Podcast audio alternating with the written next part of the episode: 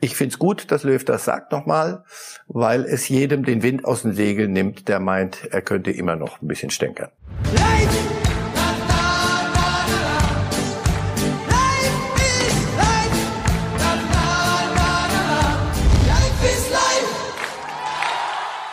Hallo liebe Fußballfreunde, hier spricht Marcel Reif.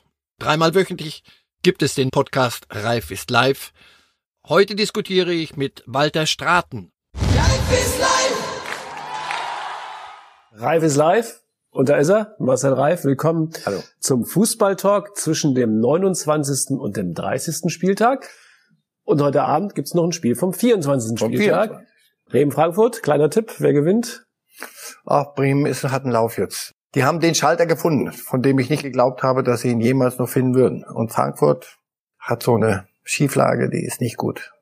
Die müssen aufpassen, glaube ich, weil das war alles schon so safe und da hast du ja eine Fallhöhe. Pokal und Europa und alles ist eigentlich wunderbar. Und auf einmal suchst du irgendwo den Zipfel und er ist weg. Dann wollen wir mal gucken, ob sie ihn heute wiederfinden in Bremen den Zipfel oder ob er verschwunden hat. Wenn sie verlieren, dann hängen sie richtig. Sie voll mit drin. drin ne? Wir starten aber mit Thema Nummer eins und das ist nicht der Abstiegskampf, das ist der FC Bayern und das ist die Person Uli Hoeneß. Sportbild diskutiert heute die Frage, darf sich der nur noch Aufsichtsrat Uli Hoeneß eigentlich ins Tagesgeschäft einmischen, wie er es mit seinen Aussagen zu Harvards und Sané getan hat, oder nicht? Muss er schweigend am Tegernsee sitzen? Darf er oder darf er nicht? Also den müssten Sie mir zeigen bei Bayern München, der sich traut zu sagen, Patrone, du hältst jetzt am Tegernsee den Mund. Erstens. Zweitens, meine Theorie ist eine völlig andere. Ich habe das Gefühl, die Bayern sind wieder auf die Art unterwegs, wie sie das früher am liebsten waren. Nämlich, wir bestimmen die Gangart, wir bestimmen das Tempo, wir bestimmen die Themen und euch Journalisten geben wir ein Thema, daran könnt ihr euch ein bisschen abarbeiten, so dass wir in Ruhe Thema B bearbeiten können. Also ich bin überzeugt davon, dass was Hoeneß gesagt hat, was vorher Salihamidzic gesagt hatte und was dann Kahn gesagt hat, ist sehr wohl abgestimmt. Das heißt, dass wir bayerisches Nebelkerzen werfen. Es ist A, Nebelkerzen werfen und B ist es die unverschlüsselte Botschaft oder kaum verschlüsselte Botschaft an die abgebenden Vereine, so heißt das, glaube ich, derer von Havertz, derer von Sané, derer von Upamecano, derer von Hakimi, alles, was sie so interessieren könnte. Äh, Freunde, passt auf, wenn ihr glaubt, ihr könnt eure alten Summen aufrufen. Das machen wir nicht. Und bei uns läuft's gerade so gut. Überlegt euch, was ihr uns auf den, was ihr aufruft. Ich glaube, dass das schon Teil der Verhandlung ist. Und Uli Hoeneß, manchmal hatte ich auch so einen Eindruck, da geht ihm so der Gaul durch. Bei der Geschichte ist ihm der Gaul nicht durchgegangen. Das war ziemlich kühl, kühl in die Debatte geworden. Aber schadet er nicht irgendwie Oliver Kahn, der sich ja versucht zu etablieren in dieser Rolle, wenn da wieder der Alte vom Tegernsee das Wort ergreift? Nein, nein, den Eindruck habe ich überhaupt nicht. Oliver Kahn macht das gut. Oliver Kahn macht sich nicht zu wichtig, denn noch ist, ist er in Ausbildung. Wie gesagt, nicht Lehrling, aber er ist noch in Ausbildung. Und alles, was ich von den Bayern höre, macht er das mit enormem Fleiß, mit, mit großer Akribie, geht alle Abteilungen durch und und will wirklich dann, wenn es soweit ist, auf dem Stand sein. Und er äußert sich, das glaube ich, hat er nicht aus dem Hut gemacht, sondern auch da bei, bei Sky 90 diese, wir, wir müssen auch gar nichts machen. Das ist so ein bisschen zicken. So, Freunde, passt mal auf, wir, wir haben noch eine Option. Nicht nur 40 oder 80, sondern gar nicht. Was haltet ihr davon? Dann warten wir noch mal. Ob das dann funktioniert am Ende, lassen wir mal sein. Aber ich glaube, dass das abgestimmt ist. Und ich glaube nicht, dass Höhnes auch nur das geringste Interesse hat, hätte, Kahn äh, kleiner zu halten als, als notwendig. Dazu war er zu sehr Wunschkandidat und die, die haben ein äh, anständiges Verhältnis. Also ich merke ja, worauf sie hinaus wollen. Und ich merke auch, wenn man so in der, in der wenn man Sportbilder Pro und Contra, das ist ja eine sehr schöne Rubrik. Ich fürchte für euch, für uns alle in der Journalie, die Zeiten, wo wir sagen konnten, na, da sind sich aber die Granden nicht einig gerade. Und da muss man mal genau hinhören, was der eine dem anderen, also als die Herren äh, Kalle und Uli nicht immer richtig fest an einem Strang zogen. Das machte Spaß, das brachte Schlagzeilen. Ich fürchte, die Zeiten sind, sind zu Ende. Das wird so nicht mehr, nicht mehr passieren. Die Bayern haben, sind wieder da, wo sie mal sein wollten, wo sie auch sein müssen. Reibung ist okay, aber und und Diskussion, aber nicht auf die Art, wie sie sich zum Teil, wie sich Rummenigge und und Hönes zum Teil, die machen ja auch kein Hehl mehr draus. Das, das ist ja bestätigt wo sie sich äh, zum Teil gelähmt haben auch und wo sie, wo sie den Verein nicht genutzt haben. Nein, nein, sicher nicht. Also der öffentlichen Diskussion hat's genutzt. Wir hatten Natürlich, Spaß, wir, wir hatten Spaß, Spaß, inklusive der Pressekonferenz der lustigen damals. Ich traue dem Rat noch nicht so ganz, aber es, wir werden sehen. Rummenigge Kahn, Salihamidzic, Hönes. Die Bayern platzen doch vor sportlicher Kompetenz. Können Sie nicht anderen Clubs ein bisschen was abgeben? Ich wüsste da den ein, ohne jemandem zu nahe zu treten. Nein, aber das war doch immer Ihr Fund. Das war dann kontraproduktiv, als, wie gesagt, in den Zeiten, als sich die, die obersten Granden nicht, nicht einig waren in der Zielsetzung oder ihre, ihre, na, ich sag's mal, ihr Ego vor den, den, den Vereinsnutzen gestellt haben. Aber ansonsten, Salihamidzic, finde ich, entwickelt sich prima, weil er gemerkt hat, wenn ihr hier den großen Rhetoriker haben wollt, das werdet ihr von mir nicht kriegen. Das ist nicht meine Muttersprache. Ich sage das, was ich zu sagen habe und ansonsten äh, kriegt ihr kriegt ihr mitgeteilt, wo wir sind und und kümmert sich wirklich im Detail auch um die Dinge. Kahn macht kein Hehl daraus, dass er der Nächste sein wird, ohne sich aber zu wichtig zu tun. Rummenigge ist der Mann am, am, am Ort. Heiner macht das prima auch. Also das ist, die sind nochmal. Ich habe eine Theorie gehabt, wie immer, und ja. die hat sich bestätigt. Ähm, ich kann Ihnen, wenn das Umfeld funktioniert, kann ich Ihnen nicht garantieren, dass Sie Meister werden. Wenn das Umfeld aber nicht funktioniert, kann ich Ihnen garantieren, dass Sie nicht Meister werden. Das, darauf können Sie Gift nehmen. Und bei Bayern hast du im Moment das Gefühl, das, was auf dem Platz passiert, ist nicht zufällig, sondern hängt auch damit zusammen, wie sie aufgestellt sind. Klingt nach guten Zeiten für Bayern und langweiligen für den Rest der Liga. Aber wir haben noch andere Themen. Wir ja. reden jetzt über einen Abwesenden. Mhm. Wer ist Deutschlands prominentester und nicht anwesendster Trainer derzeit? Ja. Der, der Bundestrainer. Der Bundestrainer. Der Bundestrainer. Jogi Löw sagt selbst äh, in der heutigen Sportbild, dass er schon sehr gerne beim Spiel zum Beispiel Dortmund gegen Bayern im Stadion gewesen wäre. Ja, das hoffe ich doch. Nach dem Hygienekonzept der DFL ist kein Platz für ihn, für ihn und er wolle auch keine Sonderrolle. Ist es nicht total absurd? Ich meine, das Westfalenstadion oder der Signal Iduna Park hat 80.000 Plätze. Da hätte man dem Bundestrainer doch die ganze Südtribüne geben können. Da kann er das auch niemand anstecken. Das Damit wären wir aber wieder bei der, bei der Grundsatzdiskussion Corona und Profifußball. Es gibt dieses Konzept, das weltweit Nachahmung finden wird, auch in anderen Sportarten. Das ist in sich schlüssig, das hat die Politik überzeugt und das hat äh, wenig Lücken. Nur darum ging's. Und dafür gab es einen Vertrauensvorschuss und deswegen durfte die Bundesliga anfangen. Und es gab genügend Stimmen, wir erinnern, wir haben ja oft genug darüber geredet, es gab genug Stimmen, die gesagt haben, ah, die Millionarios dürfen und alle anderen dürfen nicht und, und all das, die alten Rechnungen, die dann so aus, aus den Schubfächern gezogen waren. Und Löw sagt das ja in dem Artikel bei euch, äh, in dem Interview. Er sagt doch genau das, was richtig ist. Es gibt ein Konzept, das gilt für den kleinsten und gemeinsamsten und gemeinsten bis rauf zum Kapitän. Und wenn die nicht dürfen, darf ich auch nicht. Sonst kriegst du Ausnahmeregelungen. Und an der Stelle kommen dann wieder die aus der um die Ecke und sagen, ah, ja, ja, aber wenn es dann, wenn es dann ernst wird, dann darf der Bundestrainer doch hin. Ob das medizinisch, wissenschaftlich sinnvoll ist, also ich denke, wir, wir nähern uns jetzt langsam der reinen Sinnhaftigkeit und weg vom Prinzip, sondern jetzt kommen wir langsam zu fragen, macht das denn Sinn? Ich finde es gut, dass Löw das sagt nochmal, weil es jedem den Wind aus den Segeln nimmt, der meint, er könnte immer noch ein bisschen stänkern. Gut, dass Jogi Löw das sagt, ist die eine Sache. Aber sollte man nicht sagen, angesichts der insgesamten Lockerung, also die Kneipen dürfen wieder öffnen, dies und das, na, der Bundestrainer darf eine Wildcard, bekommt eine Wildcard für die Bundesligaspiele. Ein einziger in einem 70.000er Stadion, Freunde. Äh, nochmal, ein, einmal möchte ich nur über die rote Ampel fahren dürfen. Komm, das darf ich doch. Einmal nur. Es ist ja auch niemand, es guckt ja niemand. Doch. Nochmal, da, da bin ich, bin ich auf der Seite der Prinzipienreiter. Erstmal und dann, wenn, wenn die Politik sagt, pass auf, Alles spricht dafür, wir können uns überlegen, irgendwann werden wir doch Zuschauer wieder haben wollen und müssen im Stadion. Dass, dass das absurd ist, aber das Ganze ist Absurdistan. Nur wir, wir sind froh, oder wie das ein Zuschauer beim Doppelpass im, im Link gesagt hat, Fußball ohne Zuschauer ist wie, wie Suppe ohne Salz, aber immer noch besser als verhungern. Das ist brillant. Schöner kannst du es nicht sagen. Und, und Löw sagt ja auch, ich will nicht, ich will nicht verhungern. Ich bin froh, dass ich Fußball sehen kann im Fernsehen. Wenn er aber die Wildcard kriegt, gebe ich ihm Brief und Siegel, kommen Innensenatoren kleiner Stadtstaaten und hm. äh, sagen, hm, mein Freund, und sagen, so, da habt ihr eure, ach, Wildcards gibt's auch, und was haben wir denn noch an Ausnahmen? Und wenn irgendwas schief geht, müssen wir es dann wieder ausbaden, weil ihr Wildcards verteilt. Nein, es gibt da eine, eine Regelung, die ist gut. Die Politik wird jetzt, ich gebe keine Ratschläge, aber ich denke, sie sind gut beraten, jetzt über alles immer wieder schrittweise nachzudenken, was man an Lockerungen geben kann.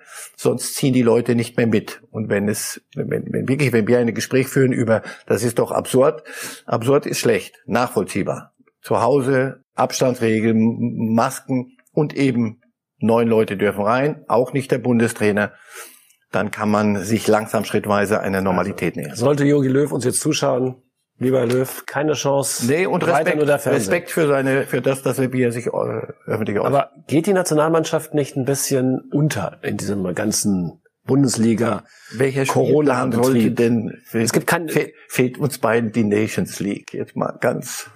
Also wenn wir jetzt ausnahmsweise mal ganz ehrlich sind, nein. Ah, dann. Aber es gibt immerhin noch nicht mal einen Termin für ein September-Länderspiel, ja. das ja angedacht ist. Das weil ich glaube, auch der Profifußball, der Fußball in der in der Größenordnung ist blendend beraten zu sagen, lass uns doch nehmen, was wir kriegen können, Step by Step. Und Thema Nationalmannschaft wird kommen. Und Jogi Löw weiß, man wird, wenn, wenn Thomas Müller weiter so Fußball spielt, haben wir früh genug schöne Themen, die uns reizen, und äh, da könnt ihr wieder Pro und Contra machen, aber ein bisschen anders. Gut, aber da kann der Bundestrainer sagen, wenn ich Thomas wenn Müller nicht mal, hätte, ich nicht mal ja leibhaftig sehen kann, kann ich ihn auch nicht nominieren. Warum soll da ich denn hier von meinem Ding ab? Ich habe ihn, ich kann ihn ja nicht sehen. So schaut's aus. Ach, armer Jogi Löw. Ähm, hoffentlich denken wir nochmal dran, dass es auch die Nationalmannschaft gibt. Der DFB braucht nämlich auch ein bisschen Geld. Ja. Und das Geld bringt die, die werden wieder spielen. Auch das, aber alles zu seiner Zeit. Jetzt haben wir eine Punktlandung gemacht zum dritten Thema. Jetzt reden wir über Krisen. Nein. Die Schalke-Fans sind ordentlich durchgeschüttelt worden in diesem Jahr. Oh. Ja, irgendwie muss man die Kurve ja kriegen. Ja. Zur Halbzeit der Bundesliga waren sie noch auf Platz 5 die Schalker, punktgleich mit, ich habe gerade nachgeguckt, dem BVB. Man soll es nicht glauben. Und dann haben die einen Absturz hingelegt, der zumindest für den Verein historisch ist. Elf Spiele ohne Sieg, null Punkte ohne Zuschauer, also in der Geisterspielrunde. Wer ist schuld? Also wir haben zur Auswahl die Mannschaft. Ja, weiter. Welche Auswahl wäre noch? Ja. Okay, das, da kommen wir jetzt aber ganz schnell durch. Nein, nein, nein, wir, wir haben, können wir haben ja wieder abholen. Ne? David Wagner, ja. Der völlig ratlos wirkt. Ja. Und wir haben die Vereinsführung. Ja. Und in welchen prozentualen Verteilungen die Schuld? Ich weiß nicht, irgendwann entscheidend hat irgendeiner von den, von den anderen aus der verbotenen Stadt gesagt, entscheidend ist auf dem Platz. Und es geht ja nicht nur um den Absturz. Es kann ja mal, man kann ja mal eine Phase haben, wo die Dinge schieflaufen. Und äh, dann muss man wieder irgendwie durchparieren, siehe Bremen gerade jetzt. Also es gibt viele Beispiele. Nein, die Art, wie sie, wie sie Fußball gespielt haben in Düsseldorf, ein ganzes Spiel lang und eine Halbzeit zu Hause gegen Bremen. Das anzugucken war schmerzhaft. Und das ist nicht Schalke. Und das heißt, sie, sie, sie machen aus dieser Krise auch noch mehr fußballerisch als vielleicht notwendig. Ich behaupte, sie waren nie so gut wie die Tabelle, die wir eben eingeblendet haben, de facto, sondern da hat vieles mitgespielt und da ist vieles gegangen, was, was so gar nicht gehen müsste. So gut waren sie nicht in der Hinrunde. Und so schlecht, wie sie sich jetzt machen und wie sie auf den Platz gehen, bevor es losgeht und danach das auch noch abspulen eine Halbzeit lang, so schlecht sind sie auch nicht. Wenn du dir den Kader anguckst, deswegen bevor man hier sagt, ja, sie haben Verletzte, ja, wichtige, wie ist die Kaderzusammenstellung? Also fangen wir doch mal vorne an. Bei die Vereinsführung, da reden wir auch über sportliche äh, Führung, das kann man ja nicht auftrennen alles. Äh, dass die finanzielle Lage ist, wie sie ist und dass im Hintergrund der ganzen Sache noch einen fürchterlichen Schwung verleiht, weil nicht Europa erreichen ist für manchen Club ja, Frankfurt, wenn wir es schaffen, ist doch schön, wenn nicht nicht. Für Schalke ist es existenziell ja, wichtig. Im Gegenteil, es ist noch wichtiger, weil da ist nicht europäischer Wettbewerb irgendwas, sondern der Kader ist insgesamt mit dem, was er, was dort an Geld investiert wird, äh, checkmäßig jedes Monatsende, ist Champions League, auf Champions League gepolt. Und das, das funktioniert nicht. Die Ansprüche sind auch von der Führung entschieden zu hoch für das, was dieser Kader leisten kann, offensichtlich. Nicht so schlecht, wie er es jetzt gerade macht, aber insgesamt ist das und immer auf die zwölf. Ich gehe auf die Spielbank und setze immer auf die zwölf. Wenn die zwölf kommt, Champions League ist gut. Wenn sie nicht kommt, ist ganz schlecht. So sieht's drumherum aus. Ein Kader, der in seiner Struktur, da fehlen mir Figuren, da fehlt mir, also fangen wir an, wir haben ein Torhüterproblem, zum Teil selbst geschaffen, dann kommt wieder Wagner, deswegen man kann es nicht so sauber auftrennen. Torhüterproblem. In der Abwehr kassieren sie so viel Standardgegentore wie, wie Bremen, das muss man erstmal hinkriegen. Dann in ein Mittelfeld, das nicht kreativ ist und ein Sturm, der keine Tore schießt. Ich fürchte, dass und keine Führungsfigur hat. So und, und, keine Strukturen, wo Anlehnung, wo eine Achse ist. All die die Sprüche, die man, die, wir, sind, wir sind keine Trainer, aber das, da muss man keine Raketenwissenschaft kennen. Das lernt man über die Jahre. Das fehlt. So, das ist das die Zusammenstellung des Kaders. Da war aber auch Herr Wagner mit dabei, denke ich mal. Es waren allerdings, wie ich mir habe mal vorrechnen lassen, 32 Trainer in 27 Jahren mit äh, ähnlich vielen Sportdirektoren. Na, dann werfen wir mal mit Münze in die Luft. Also jeder durfte sich irgendwas Manchmal hat ein Raoul geklappt. Du sagtest, was macht Raoul in Schalke? Hat aber funktioniert. So. Dann hast du eine Mannschaft, dass die sich das gefallen lässt, was sie am Wochenende in der ersten Halbzeit spielen mussten gegen Bremen. Also ich dachte, da werden Spieler, die, da sind ja welche dabei, die können ja Fußball spielen. Also bitte. Dass die nicht sagen, Trainer, das meine ich. Das, das, das meine ich. Also das, was wir jetzt hier machen, wir spielen gegen Bremen und eine Woche davor, mit allem Respekt, haben wir in Düsseldorf gespielt. Wir können ja nicht 22 Prozent Ballbesitz haben und, und lassen den, den Ball, das ist bankrott. Das habe ich Wagner nicht verstanden und der Spruch, wir setzen dann im Januar, hat der Sportdirektor Schneider gesagt, wir, im Januar werden wir dann nächstes oder in der neuen Saison setzen wir dann den Weg fort, den wir jetzt in, im Januar unterbrochen haben. Hä? Na, das, das, das schaue ich mir an, dass du eine, eine Mannschaft, die aufgehört hat, Fußball zu spielen, dann wieder beginnt. Ich weiß nicht, was sie werden über den gesamten Kader durchgehen müssen und sie werden und irgendwann mal auf Entzug müssen. Und den Trainer? Der Trainer auch. Der, das, was er jetzt macht, wirkt ratlos und wirkt zum Teil chaotisch. Jetzt, ich muss doch nicht mal so glauben, wir, wir können nicht anders. Wenn du einer deiner Mannschaft sagst, ihr seid, ihr seid so schlecht, wir können noch nicht mal gegen Düsseldorf aktiv werden. Sie müssen Entzug auf Entzug. Champions League ist kein Thema. Erstmal wieder ein Struktur, aufbauen. Das wird Mittelmaß bedeuten und das wird bedeuten, die Schwarz-Gelben werden möglicherweise auch in der nächsten Saison ein kleines Stückchen vor euch landen. Das heißt auch, bei der Trainerwahl mit dem Trauzeugen von Jürgen Klopp bekommt man noch nicht Jürgen Klopp. Alle wollen sie Jürgen Klopp. Ja, auch in Dortmund eine Mütze sie trägt, Klopp. eine Mütze, ja, in Dortmund wollen sie ihn auch, ja. Der Schalker Klopp, der trägt ja schon ein Cappy, aber es reicht halt trotzdem im Moment nicht. Übrigens, mein, Kollege, mein Schalke-Experte Peter Wenzel hat die Schuldverteilung 40, 40, 20 genannt. Und 20 war die Vereinsführung und 40 jeweils Mannschaft und Trainer. Sieht er vor Ort so? Sehen wir hier. Ich mag ihm nicht widersprechen. Am Ende bleiben 100 Prozent, die, die, die einen Fußball zeitigen am Ende, wie wir ihn jetzt zu sehen gekriegt haben. Und jetzt ganz schnell. Finito San Siro. Das große San Siro Stadion wird abgerissen. 1997 ja. gewinnt Schalke den UEFA Cup. 2000, helfen Sie mir, 2001 die Bayern die Champions League. Ja.